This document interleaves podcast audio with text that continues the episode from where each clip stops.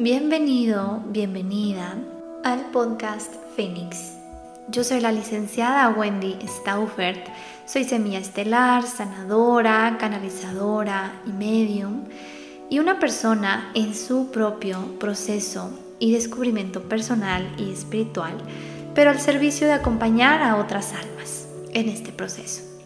En este podcast estarás escuchando sobre temas de espiritualidad, de desarrollo personal y muchos temas de interés, así como distintas entrevistas.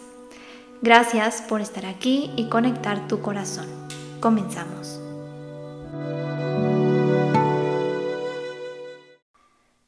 Hola, hola, ¿cómo estás? Bienvenido a un episodio más de mi podcast. Y en este episodio vamos a platicar sobre el sobrepeso. Vamos a platicar de este tema porque este fin de semana que viene, el 12 de febrero, vamos a tener un taller para trabajar el sobrepeso y la imagen física. Entonces, este episodio va a ser buenísimo como información para que los que vayan a asistir al taller pues ya vayan con todo esto mucho más fresco y lo podamos trabajar de una manera mucho más sencilla y no se haga tan pesado el taller en el tema de recibir tanta información, porque con todos los movimientos que hacemos, pues sí, sí, sí sale uno cansadito con todas las integraciones. Entonces, bueno, vamos a platicar de este tema para que aunque tú no vayas a asistir al taller, pues no pasa nada. El, hecho de que vayas haciendo consciente esto te va a ayudar para que después, cuando estés listo, lista, empieces a trabajarlo eh, pues con todo lo que se requiere de herramientas. Entonces, paso número uno, pues es hacer consciente toda esta información, todo este conocimiento para que vaya despertando cositas de conexiones en ti, en tu mente inconsciente y lo puedas trabajar una vez listo, lista con pues alguien eh, preparado o preparada profesionalmente. Entonces, bueno, vamos a ver. Vamos a hablar sobre el sobrepeso. Y el sobrepeso tiene múltiples causas, ¿ok? Hay múltiples causas. En cada persona puede ser algo distinto. Sin embargo, lo que es en común, el los temas en común es que la persona se sintió humillada, rechazada y o abandonada en la infancia en los, en primeros eh, edades de la infancia. Y esta persona pues aún tiene miedo de sentir vergüenza, que alguien se avergüence o la avergüencen. Entonces el exceso de peso es una protección. Es una protección contra aquellos que le piden demasiado, porque esta persona sabe que le resulta difícil negarse, no sabe poner límites, eh, tiene falta de amor propio y tiene una tendencia de llevarse todo a sus espaldas para ser una buena persona. Entonces, el haberte sentido humillada o rechazada o abandonada en la infancia te ha llevado a quererte proteger y a decidir que ya no te va a volver a ocurrir, que ya no te van a volver a lastimar de esa manera. Entonces, es importante hacer este análisis retrospectivo y observar cada incidente que pueda tener relación con la vergüenza, la humillación y el abandono. Y cuando empieces a mirar estos aspectos o que en tu vida veas de que esta situación me está sintiendo mal, me está haciendo sentir vergüenza o humillación, es importante que te preguntes, ¿es realmente cierto? ¿Es cierto que esto es vergonzoso? ¿Vergonzoso para quién? Sentirme avergonzada por quién? Querer complacer a quién? Y ahí te vas a dar cuenta de muchísimas cosas internas que van ligadas con papá y con mamá. Entonces, puedes acercarte a alguien a quien tú sientas confianza y pedir su opinión sobre aquello que a ti te hace sentir vergüenza y tal vez tener una perspectiva más amplia. ¿Ok? Muy bien. Es posible que esta persona con sobrepeso se sienta prisionera desde hace tiempo y se sienta que es como un relleno que debe partirse en cuatro o más partes para mantener contenta a la gente que la rodea. Entonces, cuanto más quiere hacer felices a los demás y que la consideren una buena persona, más trabajo le va a costar reconocer sus verdaderas necesidades. Y también puede ser posible que esta persona que acumule grasa es para no sentirse deseada por el otro sexo. Por temor de qué? Temor de tal vez ser engañada o abandonada. Y así evitar formar una relación de pareja. Entonces, inconscientemente, pues busca aislarse. Y existe una emoción o un sentimiento preso, aislado en su interior, que no quiere mirar, no quiere tocar contacto con eso. Entonces, va a buscar una forma de protección que acumula continuamente con sus pensamientos interiores existiendo así este vacío entre su yo interior con el mundo exterior. Y así es como esconde su inseguridad al estar expuesto o expuesta a ser vulnerable y evitar resultar herido o herida por observaciones, por críticas o situaciones incómodas. El exceso de peso, oigan, nos dice que esta persona quiere como poseer todo, que quiere mantener todo. Emociones, emociones como el egoísmo o sentimientos que no quiere soltar, cosas que no quiere soltar y cosas que ya no quiere acordarse ni liberar, porque eso le provee algo. Entonces, toda persona con sobrepeso es una persona hipersensible es una persona hipersensible que necesita protegerse. Y esa necesidad de protección se halla principalmente de acuerdo al área en donde haya mayor grasa en el cuerpo. Por ejemplo, eh, las mujeres tienden a tener más esas capas de grasa a nivel de su vientre. Y en el vientre pues está el segundo chakra. Y el segundo chakra está orientado con temas de sexualidad. Y por ejemplo, cuando la grasa está más en el estómago, es porque está más en el tercer chakra. Y el tercer chakra es el de las emociones. Y los hombres son los que tienen más eso, tienen mayor necesidad de protegerse en ese plano por la localización de su grasa. Y las mujeres, pues más como a veces en el, en el vientre, en el segundo chakra.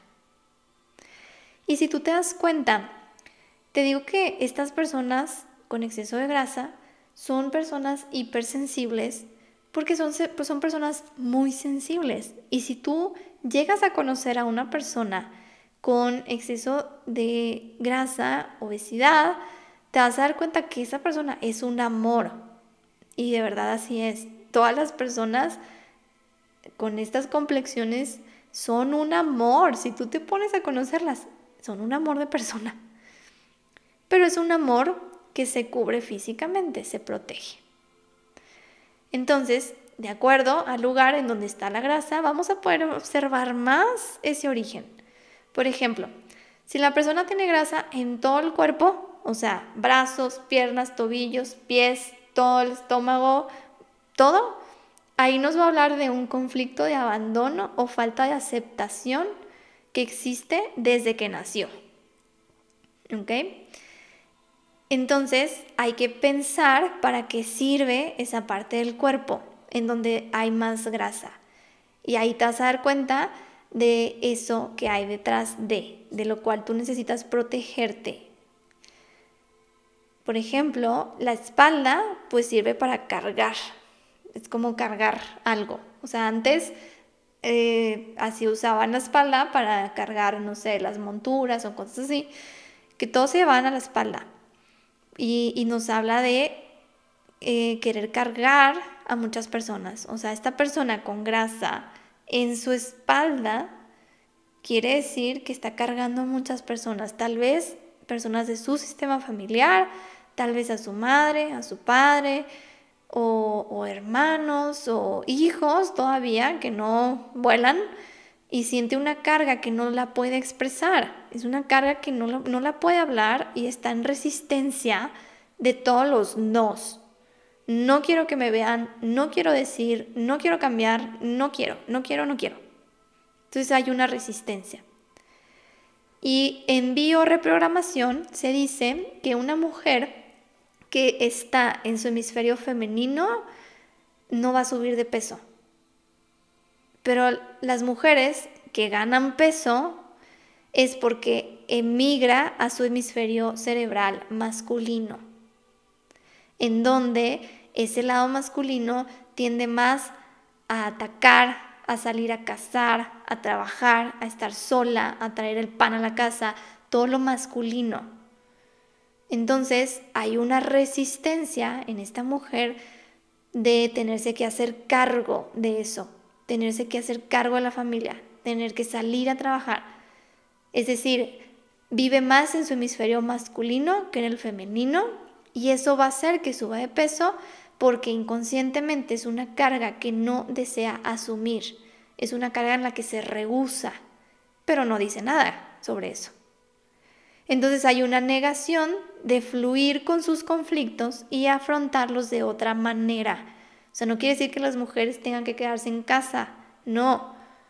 Es solamente que hay una negación en ti por conflictos internos que no has afrontado, que no has hablado, que no has trabajado y no has liberado.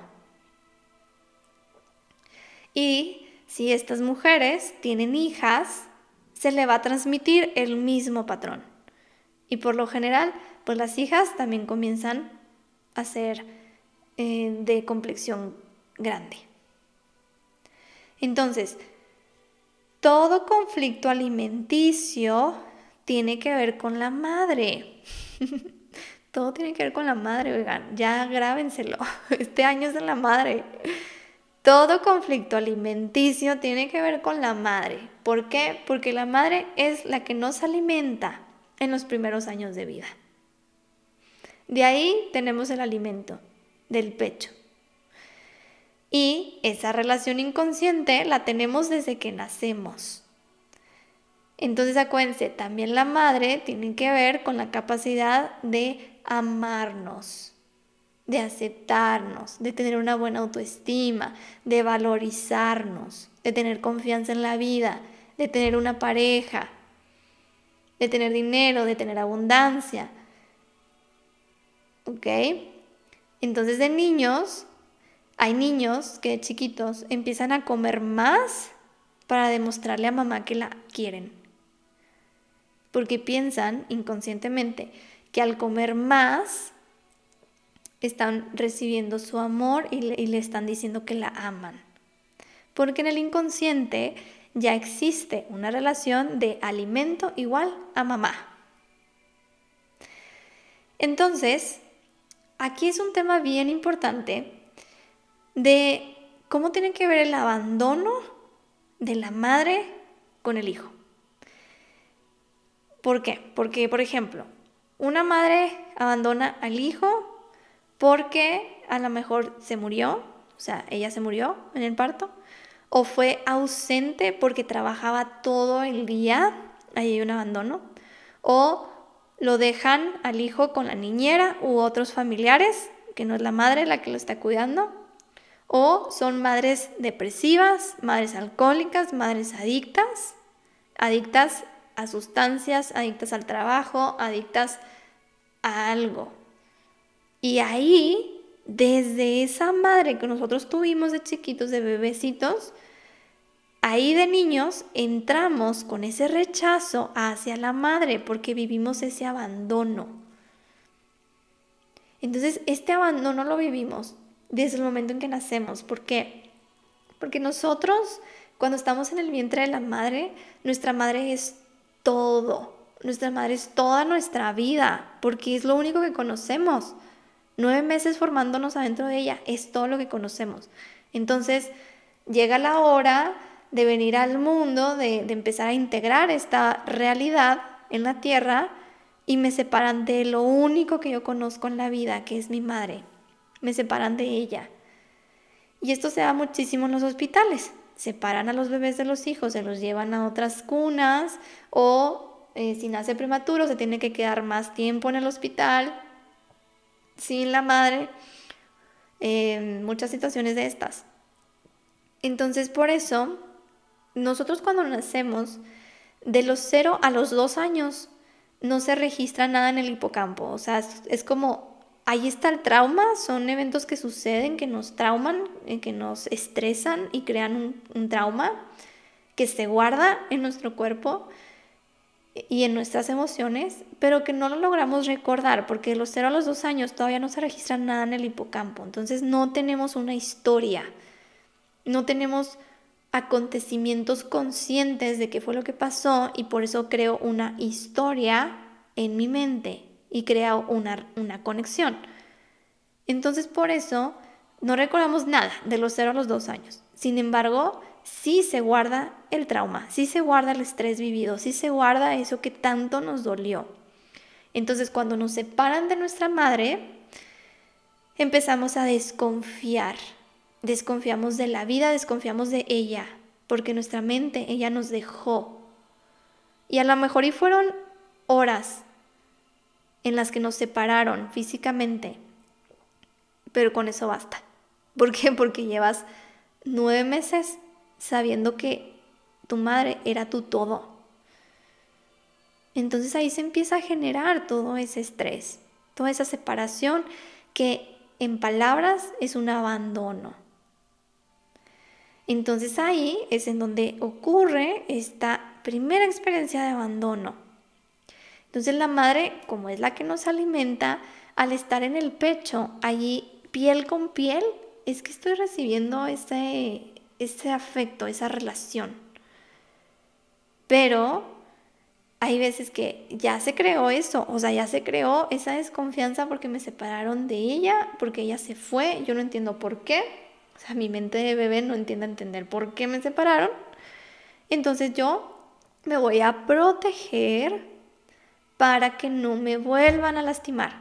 Yo me voy a proteger de capas de grasa para que no me vuelvan a lastimar. Y en la vida adulta, ¿qué crees? Eres una persona que le cuesta trabajo recibir o dar afecto, amor. ¿Por qué? Porque tienes miedo de que te vayan a lastimar, que te vayan a dejar. Entonces, inconscientemente estamos rechazando a nuestra madre. Y eso es lo que pasa con todos los temas alimenticios. Rechazamos a la madre, ¿ok? Entonces, a ver, em, la hora de la comida es, hay veces que los hijos comen solos, no comen con la familia entera, no comen con mamá ni con papá. O hay veces que sí comen juntos, pero empiezan a pelear los papás ahí en la mesa. El punto es que los padres estén disponibles emocionalmente para los hijos. Y, como, y la comida es algo bien sagrado. ¿Por qué? Porque es el alimento del cual nos nutrimos de bebés. Entonces siempre la comida, la cocina, es un punto de unir a la familia y tener como ese amor interno. Entonces, por ejemplo, las mujeres que tienen más grasa a nivel de sus senos, en su pecho, es porque son para alimentar sienten que necesitan seguir alimentando a todo mundo, seguir alimentando a los hijos que no se van, seguir alimentando a los hermanos que yo siento la carga de la madre. Entonces, algo bien clave es pregúntate para qué sirve esa parte de tu cuerpo en donde se está generando esa protección. El alimento excesivo nos muestra entonces una falta de un vacío emocional alguien que te ha faltado, entonces comienza mirando eso que te faltó, ¿ok? Y por qué deseas aislarte de ellos o de los demás. Y está relacionado con sentimientos de carencia emocional o material también, ¿ok? Porque puede ser que hayas vivido alguna carencia económica y por eso sientes que necesitas comer, comer, comer, comer, comer, comer. ¿Para qué? Para llenarte, para colmar eso y evitar sentir cualquier tipo de penuria o carencia. Entonces la comida se vuelve un sustituto de amor y de afecto que hemos adquirido o pasado de una generación a otra. O sea, puede ser que nuestros padres hayan vivido esas cuestiones de carencia, que es lo más eh, común, y le pasen esos patrones, esos conflictos a los hijos. Entonces los hijos pues así aprenden también. Entonces, cuando nosotros comemos, estamos intentando llenar un vacío interior. Y cuando comemos, buscamos una satisfacción inmediata entre la mente y las emociones. Y pues es más fácil darnos un atracón. Eso es más fácil que calmarse, porque cuando nosotros comemos se segrega dopamina y neurotransmisores placenteros que están en la boca y en las glándulas salivales, produciendo una satisfacción sobre para llevar ese vacío interior. Entonces es más fácil así, es más fácil atracarnos resolver las necesidades y los vacíos interiores cuando nos falta afecto. Y ese vacío interior, oigan, pues no se llena con nada, ni con nadie afuera de ti. Es como si buscáramos una dieta para la autoestima. Pues no existe. La autoestima viene de adentro. Entonces aquí entra esta otra parte de convertirte en tu mamá y en tu papá interna.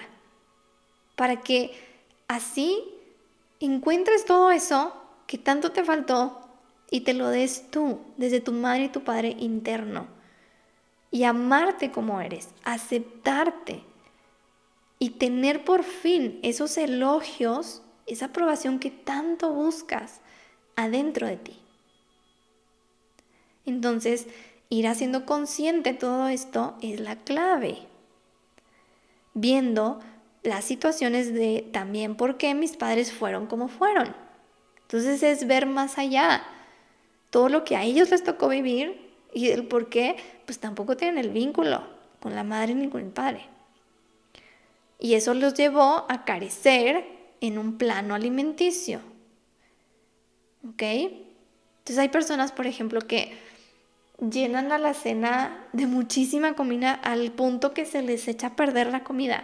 Eso es una carencia, oigan. Hubo una carencia. Una carencia afectiva de la madre.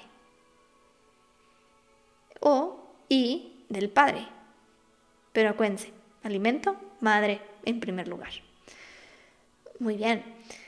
Entonces, frecuentemente, pues el sobrepeso se produce después de un gran golpe emocional o después de una pérdida importante. Porque acuérdense, vamos a intentar llenar ese vacío con la comida. Entonces hay un vacío que viví que es muy difícil de soportar. Y se vive un gran sentimiento de abandono, un vacío interior sintiendo tal vez culpa por el fallecimiento o la marcha de algún ser querido desde que estábamos chiquitos. Y es que cuando estamos chiquitos siempre nos vamos a culpar a nosotros. O sea, los niños chiquitos siempre se van a culpar. Si los padres se pelean, va a pensar que es por su culpa. Si el papá se va o la mamá se va, va a pensar que es por su culpa. Y eso es siempre. Entonces, estamos hablando aquí con todo este tema de una desvaloración física. Las personas con sobrepeso o temas con su imagen física batallan para verse al espejo. ¿Tú te puedes observar bien cada parte de tu cuerpo en el espejo? ¿Te observas sin juzgarte? ¿O maximizas esas imperfecciones? Maximizas todo eso que crees que no está bonito porque tú te has creado una imagen ideal de la belleza socialmente aceptada por modelos, por, por la ropa, por miles de cosas. Y minimizas el no poder ver tus cualidades, el no poder apreciar todos tus atractivos físicos e internos. Y pones más tu atención en lo que te falta, en lo que no es bonito, en lo que no está visualmente bonito. Entonces son puras creencias. Y tu cuerpo va a reaccionar a eso poniéndole más peso. ¿Para qué? Para hacerte comprender lo duro o lo dura que eres contigo mismo y cuánto te autodestruyes internamente con tus pensamientos y tus emociones negativas. Entonces tu cuerpo finalmente es algo que está a tu servicio.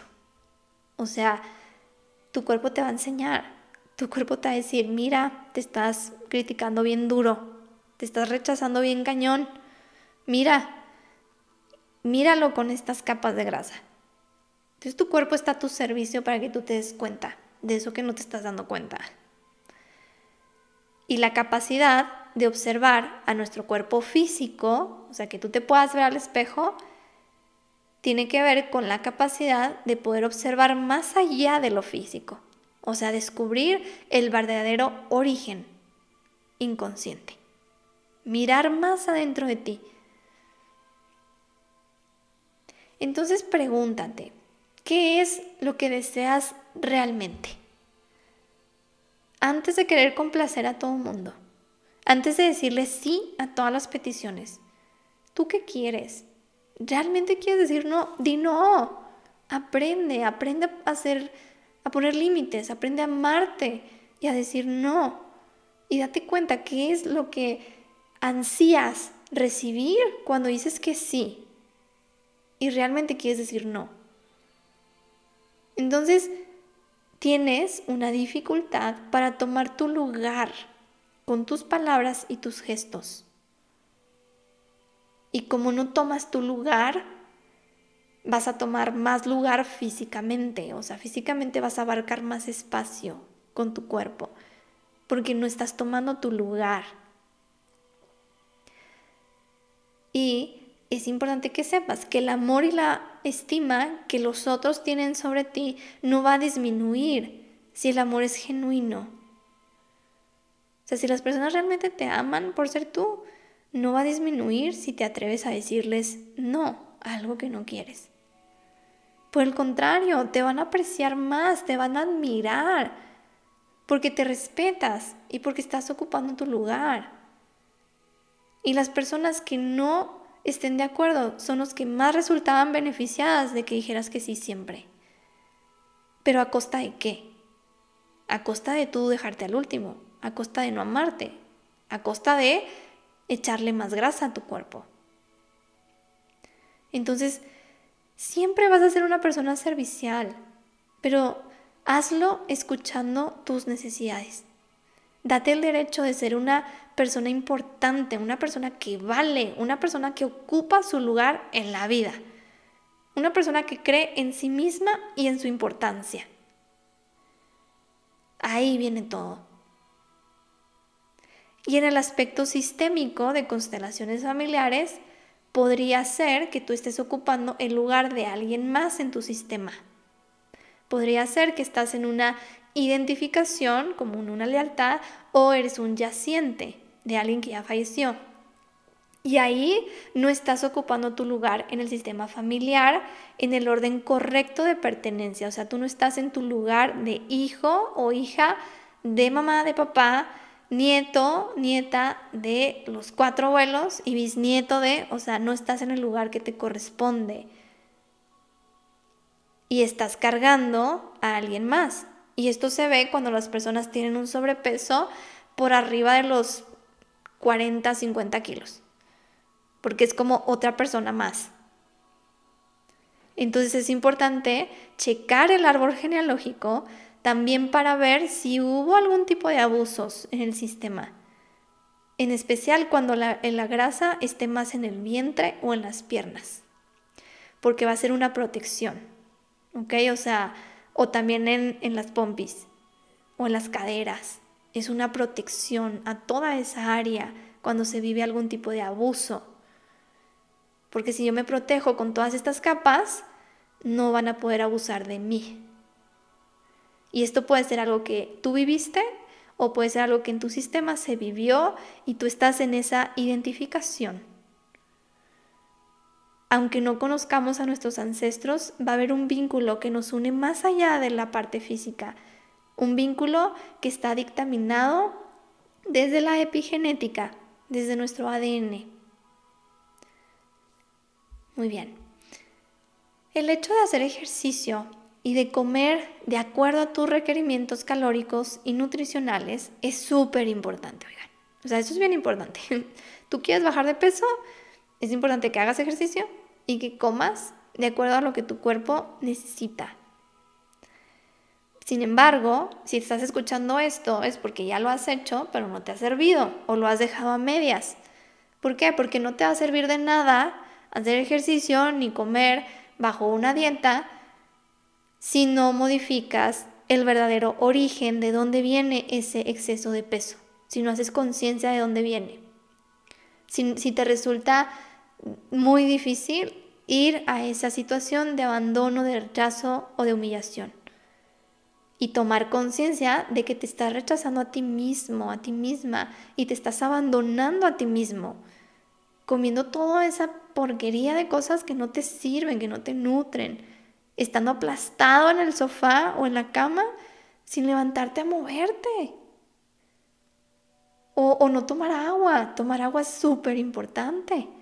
Entonces ahí te estás abandonando a ti, tal como te abandonaron a ti.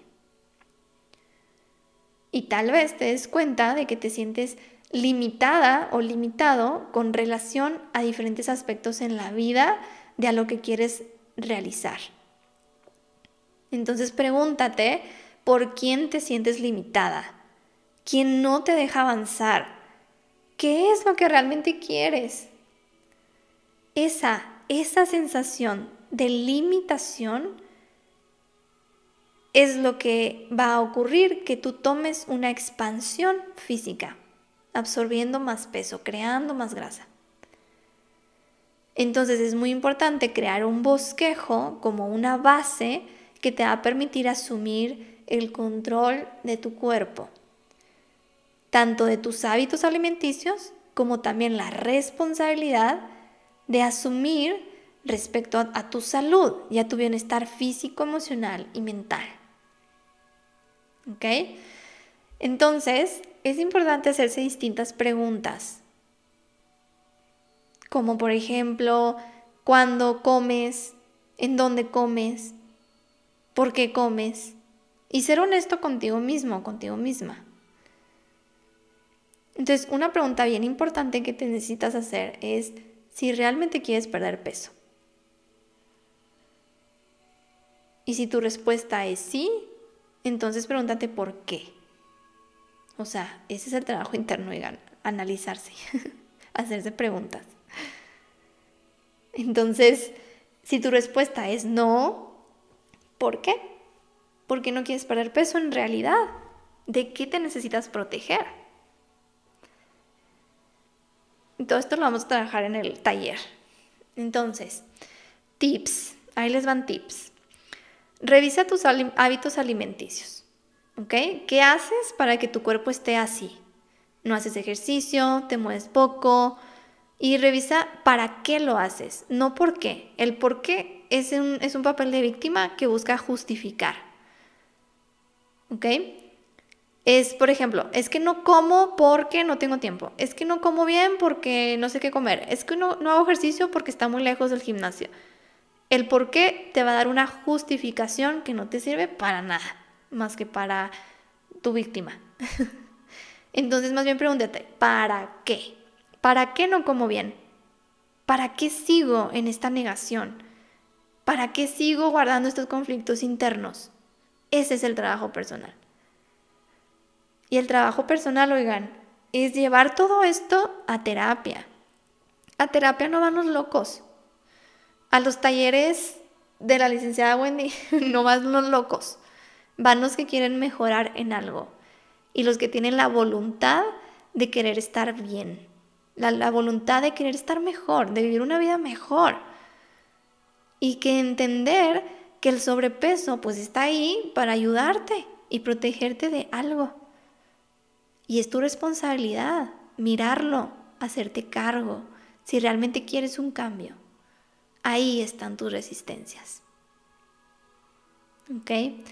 Entonces, es importante hacerse como un plan de actividades. Un plan de actividades que te va a permitir lograr eso que deseas, con el fin de alcanzar metas, pero metas alcanzables, metas realistas. Y, y, creyendo en que vas a poder conseguirlo y que lo vas a hacer por ti mismo, por ti misma. Entonces tiene mucho que ver con la seguridad y la autoestima. ¿Ok? Entonces es importante establecer hábitos de horario de comida. Y, o sea, que no estés comiendo de que todo el tiempo. O sea, que tú solito te pongas esos horarios. O, tu nutriólogo te diga, ok, a tal hora te comes esto, a tal hora lo otro. Y hacerle caso. Y de preferencia que esos horarios coincidan con tu familia para que puedan estar juntos. Y que sea un espacio y un tiempo de amor, un tiempo de cercanía, un tiempo de unión. Y no todos separados. Eso es bien importante porque acuérdense, alimento, unión, mamá. ok, entonces es importante ver también en dónde comes. ¿Comes frente al, al televisor?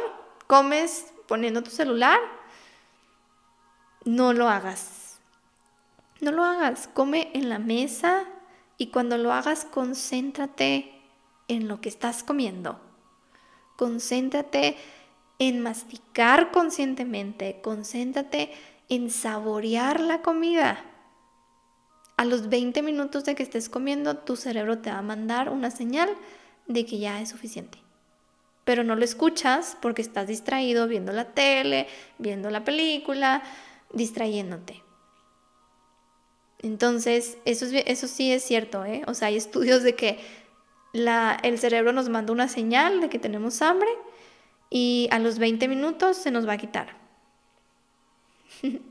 Entonces, no vuelvas a hacer, no vuelvas a comer haciendo otras cosas al mismo tiempo. Entonces, de ahora en adelante vas a, a, comer lentamente, a masticar correctamente cada bocado, saboreando su sabor, disfrutando la textura. Y te vas a sorprender de lo mucho que ahora puedes disfrutar más de tu hora de comida. Si te tomas el tiempo para saborear a fondo todo lo que estás comiendo. Entonces, también es bien importante beber agua, mucha agua o tés. No beban alcohol. O sea, si quieren bajar de peso, no beban alcohol, porque el alcohol tiene un chorro de calorías, ni nada azucarado. Tiene muchas calorías. Entonces, es importante, les digo otra vez, tener esta, este seguimiento con un experto en, nutrición, porque ese experto te va a decir cuántas calorías necesitas para estar en un déficit calórico si tu objetivo es bajar de peso o estar en un superávit para que puedas subir de peso si eres una persona que está muy delgada y no consigue subir de peso. Entonces, pero el trasfondo emocional es el mismo, ¿eh? tanto con el sobrepeso como el exceso de la falta de peso el trasfondo va a ser el mismo. Entonces, eh, el tomar mucha agua o test, o sea, líquidos sin azúcar, te va a ayudar a ir más seguido al baño. Y al ir más seguido al baño, por medio de la pipí, vas a eliminar todas las toxinas almacenadas en la grasa corporal. Entonces, pues ya saben también, no comer harinas blancas, no comer harinas blancas ni refinadas, todos esos panecitos, pasteles, tártaras, empanadas, por más ricas que estén, pues digo, si tu objetivo es bajar de peso, yo creo que eso va a ser algo que no vas a encontrar en tu dieta. Entonces es importante irlos quemando de la mente, ¿ok? Y convertirte en el adulto, en el adulta, de no comprarlos y tenerlos ahí como una tentación si tu objetivo es bajar de peso y comer más sanamente, frutas, verduras. ¿Ok? Entonces es importante, chécate tu despensa, que son esos productos que no, no te sirven, que no te contribuyen. Y, y regálalos. No los tires, regálalos.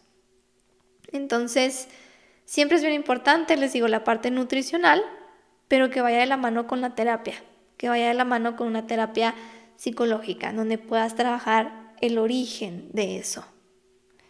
Y a medida que vayas a comenzar a perder peso, mejor te vas a sentir contigo, te vas a sentir mejor, te vas a sentir más confiada, más confiado, más atractivo y te va a gustar cómo te vas sintiendo y eso te va a dar la motivación para que sigas, para que sigas más y más, dispuesto a aumentar esos sentimientos de bienestar y de motivación. Y tampoco se obsesionen con la comida que no puedan comer, o sea, de vez en cuando un pequeño desliz, ok, acéptalo. O sea, muy de vez en cuando, acéptalo, porque también eres humano y también se te antoja el chocolate o el azúcar. Entonces no, no, te trates mal en ese sentido de, ching, la regué, ya no voy a seguir, y ya qué caso tienes y ya la regué. No, o sea, no trates la comida como un tabú. Hay nutriólogos, nutriólogas que hacen unas dietas buenísimas, oigan, buenísimas, que no, no pasas hambre ni antojos. Entonces vayan buscando eso. Entonces, eh, la realidad es que todos nosotros ya sabemos o sea, nuestra mente ya sabemos que es bueno para nuestro cuerpo y que no, ya lo sabemos. Nomás que nos hacemos mencitos. Pero pues ahí es donde entra la responsabilidad de cuidar nuestro cuerpo y de lo bien que nos queremos sentir. Entonces la forma, sí o sí, de controlar el peso, les digo, ejercicio, hábitos alimenticios y terapia. Esa va a ser tu tu receta para bajar de peso o subir de peso también. Entonces, ve más allá, ve más allá de eso que no ves, ve a esos orígenes inconscientes en terapia. Te digo, yo te invito al taller que vamos a tener este fin de semana, 12 de febrero, para trabajar el, tema de la imagen física, que trabajamos de la mano de procesos de constelaciones familiares, con hipnosis, con meditación con registros akáshicos, para trabajar todo el tema ligado y completo que tiene que ver con esto. Y no te autosabotees. Porque cuando te autosaboteas, pues es cuando ya vale gorro. Dejas de hacer ejercicio, dejas de comer sano y ese autosaboteo viene de tu inconsciente, de esas heridas que no has mirado, no has reconocido. Muy bien. ¿Cómo están con toda este, esta información? Espero que estén bien con todo esto. Em, y pues bueno, eso es todo lo que tengo el día de hoy para ti sobre este tema del sobrepeso. Nos vemos en el taller a los que van a ir. Y pues por favor compartan este episodio para quien sientas que le pueda servir, que le pueda ayudar. Y súper importante, tú ve haciendo estas tomas de conciencia, ve tomando estas tomas de conciencia para que en el taller vayas mucho más listo, mucho más lista de ir trabajando esto, ¿ok? Nos vemos, cuídate mucho, te mando luz y amor y bendiciones. Bye bye.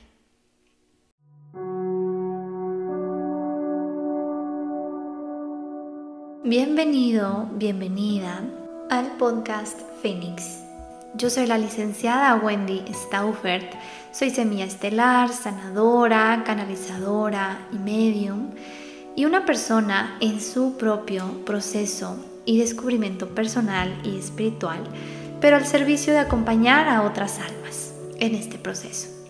En este podcast estarás escuchando sobre temas de espiritualidad, de desarrollo personal y muchos temas de interés, así como distintas entrevistas.